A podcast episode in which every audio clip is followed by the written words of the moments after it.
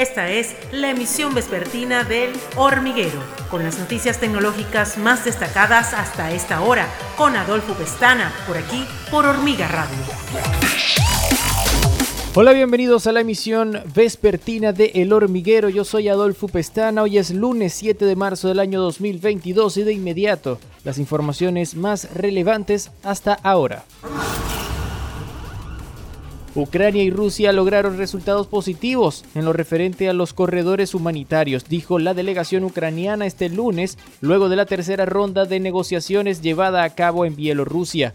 Los buenos resultados sirven para que ambos países logren encontrar una salida al conflicto bélico a pesar de que Moscú indicó que no se han cumplido las expectativas. Hemos conseguido algunos resultados positivos sobre la logística de los corredores humanitarios, escribió en Twitter un miembro de la delegación ucraniana, Mikhailo Podolyak. De igual manera, el representante de Ucrania agregó que se harán cambios y se prestará una ayuda más eficaz a quienes sufren la agresión de la Federación Rusa. Al menos 13 personas perdieron la vida este lunes en un bombardeo que alcanzó una antigua panadería industrial en la localidad de Mikarif, a unos 50 kilómetros de Kiev, informaron los servicios de socorro. Mediante un mensaje en Telegram, los servicios de rescate indicaron que alrededor de 30 personas estaban en el recinto de la panadería durante el bombardeo. Sin embargo, el mensaje fue borrado poco después, pero un portavoz confirmó más tarde que habían al menos 13 muertos. Google utilizará el espacio de oficinas y ofrecerá otros recursos en Polonia a los refugiados ucranianos, anunció la compañía el lunes. La empresa Big Tech dijo que utilizará su campus de startups en Varsovia como un espacio para que las organizaciones no gubernamentales locales brinden servicios legales y psicológicos a los refugiados.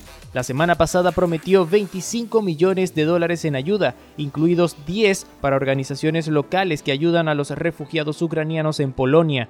También dijo que está ayudando a protegerse de los ataques cibernéticos. Varias empresas importantes se han comprometido a apoyar a los refugiados ucranianos desde que comenzó la guerra. Por ejemplo, Airbnb indicó la semana pasada que albergaría a 100.000 refugiados ucranianos y Uber ofreció viajes gratuitos entre la frontera entre Ucrania y Polonia y dos ciudades polacas. Gracias a las encuestas podemos conocer la opinión de un grupo de personas sobre un tema en particular, lo que también nos ayudará a organizar fiestas, eventos, bodas u otras actividades a través de encuestas de un grupo virtual. Si bien hasta ahora los usuarios han tenido que usar aplicaciones externas para crear encuestas en WhatsApp, eventualmente esta funcionalidad se incluirá en una actualización futura, lo que nos permitiría crear una encuesta en un grupo para organizar cualquier tipo de evento o conocer la opinión general. Al igual que sucedió en los grupos de Telegram, WhatsApp finalmente da un paso más para incluir encuestas grupales. Esta función se lanzó en la nueva versión beta de iOS, pero también llegará a los usuarios de Android.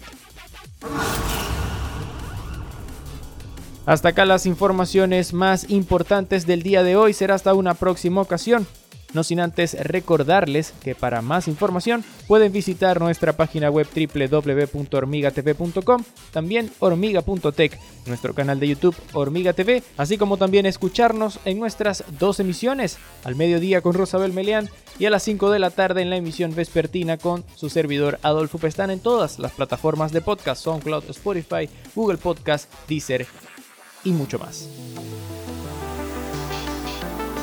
Esta fue la emisión vespertina de El Hormiguero con Adolfo Pestana, por aquí, por Hormiga Radio.